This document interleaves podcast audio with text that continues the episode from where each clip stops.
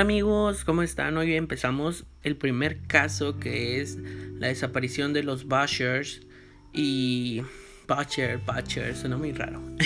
Butcher.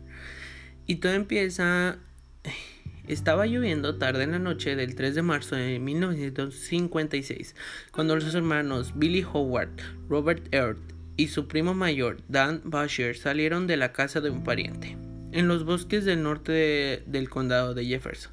Se fueron en el Fort Verde de, de Billy de 1947 para una fiesta en Robinwood, a las afueras de Morris, y luego desaparecieron en la noche de Alabama.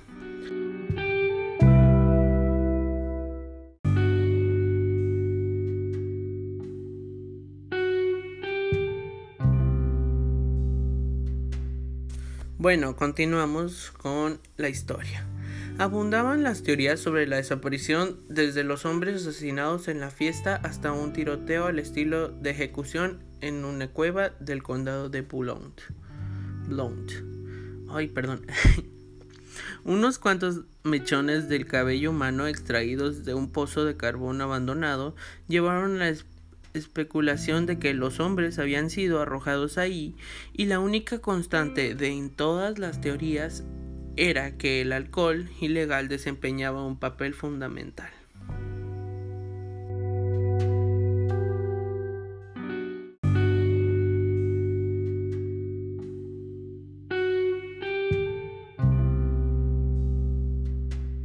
Las escarpadas colinas y barrancos que definen la frontera de los condados de Jefferson y Blount proporcionaron protección natural para numerosos equipos de destilación ilegal.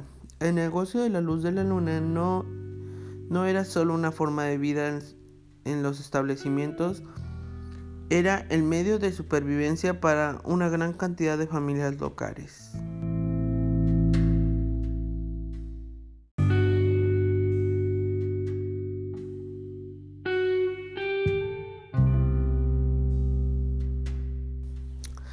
Fue tan sencillo robar el producto de cualquier persona y es ahí donde supuestamente los primos cometieron su error fatal. Se sospechaba que robaban licor de al menos uno de los contrabandistas locales.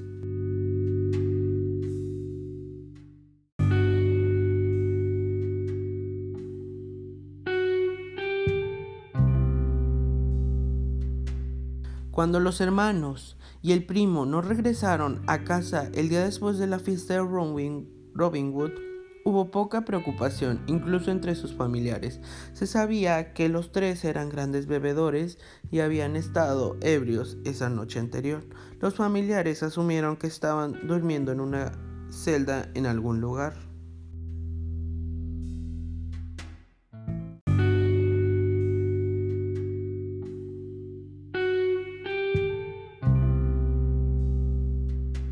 Pero cuando no hubo noticia de ninguno de ellos durante varios días, su primo Curtis Basher y su padre revisaron las cárceles entre Morris y de Carter en vano. En ese momento la familia presentó un informe de personas desaparecidas ante el departamento del sheriff del condado de Jefferson.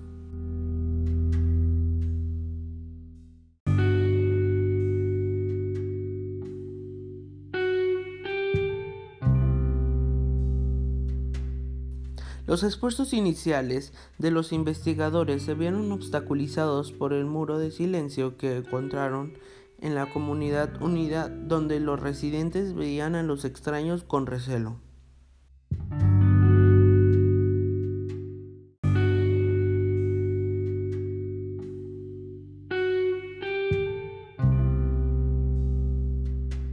Hubo informes de disparos que se escucharon la noche de la desaparición y un vecino de la casa Robinwood donde fueron vistos por última vez habló de hombres que llevaban contenedores de agua de su grifo exterior a la casa vecina en las primeras horas de la mañana de marzo.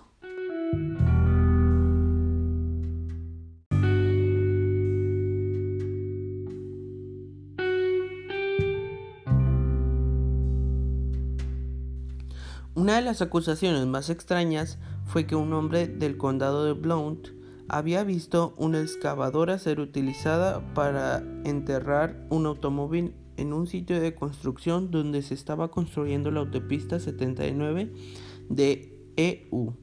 Ninguna evidencia confirmó ninguna de las historias y la investigación oficial pronto se detuvo.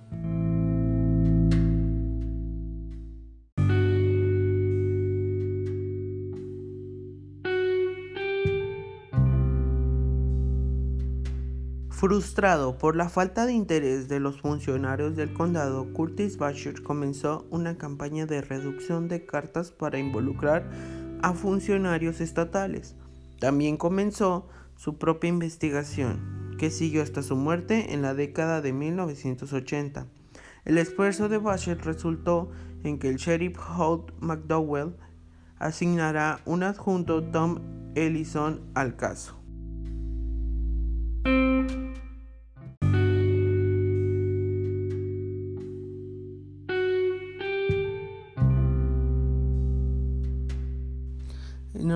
Que Ellison recibió el caso, el Departamento de Seguridad Pública de Alabama comenzó a perforar en los Estados Unidos 79. Recordemos que esta es la, autopista.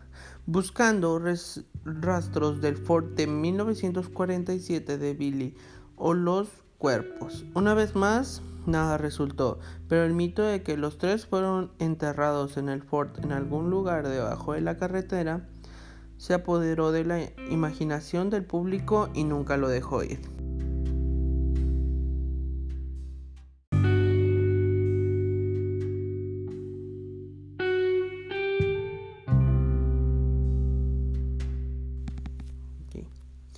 A pesar de los mejores intentos de que Basher por mantener vivo el interés en el caso, incluso se correspondió con J. Edgar Hoover, de la Oficina Federal de Investigaciones. La desaparición de los tres hombres quedó en segundo plano, en otro caso durante la década de 1960. Luego, en 1972, el condado de Jefferson consiguió un nuevo comisionado, Tom Glure, y el caso volvió a ser noticia en primera plana. Glure creía que el auto perdido aún estaba enterrado debajo del concreto del de los Estados Unidos 79, por lo que ordenó a los trabajadores del condado que comenzaran a perforar. Tres años más tarde, Glure solicitó a la Marina de los Estados Unidos el uso de sus detectores de metales para examinar el otro lado de la carretera. Cuando los detectores sensibles indicaron que grandes piezas de metal estaban debajo del sitio, el comisionado del condado ordenó otra, otra excavación. Ambos esfuerzos salieron vacíos.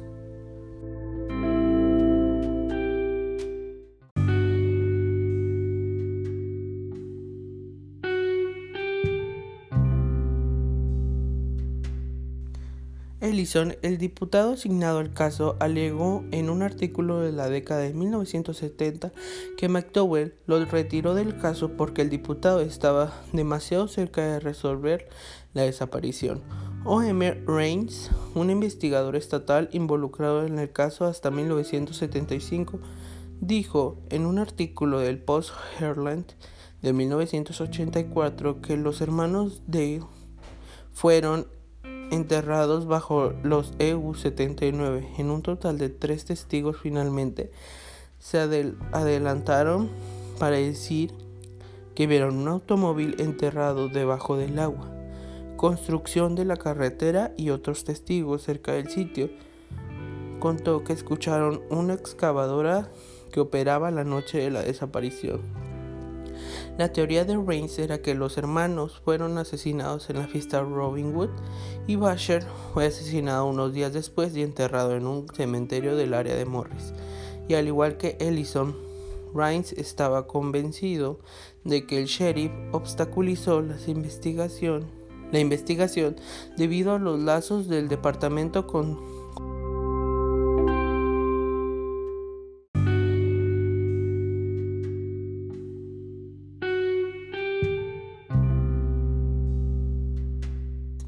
con contrabandistas locales, alegaciones que nunca fueron probadas.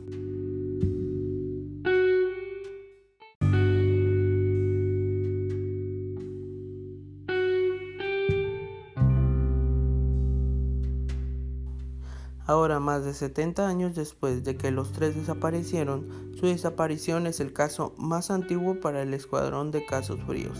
El Departamento del Sheriff del Condado de Jefferson todavía recibe teorías sobre los hombres.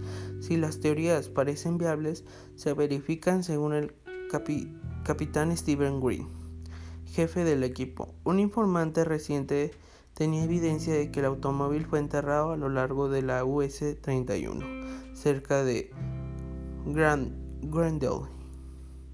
Los diputados pasaron varios días atravesando el terreno con dispositivos de radar especializados que indican perturbaciones debajo del suelo. Nuevamente no se, no se encontró automóviles ni cuerpos.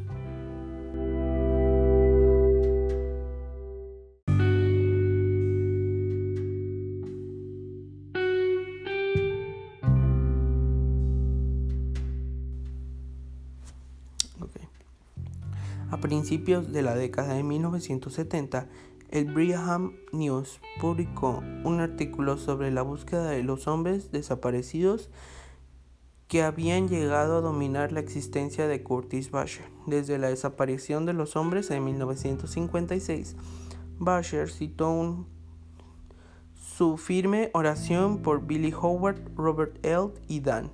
Señor, por favor, arroja un poco de luz sobre esta cosa algo que nos ayudará a encontrarlos.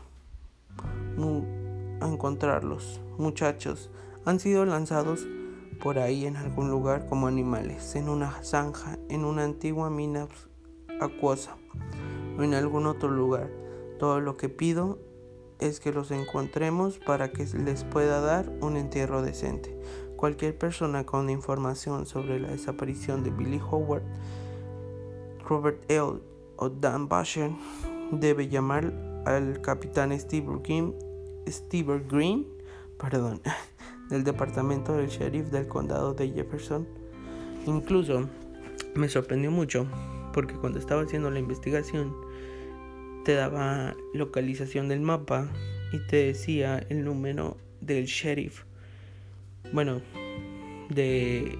Bueno, sí creo que es del sheriff, no sé pero me, me impresionó mucho cuando estuve buscando este caso, me emocionó, me sentí un poco de lástima por estos tres chicos, señores, no dice qué edad tenían, pero yo me guío más por la teoría que fueron asesinados eh, y que tal vez los enterraron o yo digo que también puede ser que escaparon de, de, Robin Hood y se fueron, no sé, tal vez del país, de la ciudad, no sé.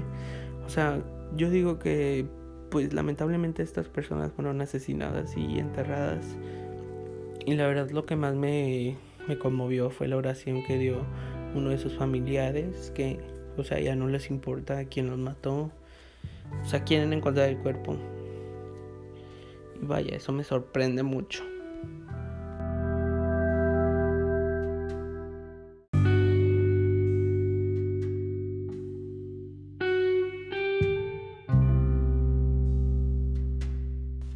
Y en otras cosas, mm, amigos, muchas gracias por escuchar este podcast, por quedarse conmigo hasta el final escuchando este este caso. Espero que les haya gustado mucho. Em, yo tengo una recomendación, así vamos a hacer las cosas. Van a ser recomendación, eh, pero no va a ser recomendación de películas, puede ser de lo que sea. Y pues mi recomendación es la lasaña de espinacas. Está muy rica, amigos. Así que muchas gracias por escuchar y nos vemos en el próximo episodio.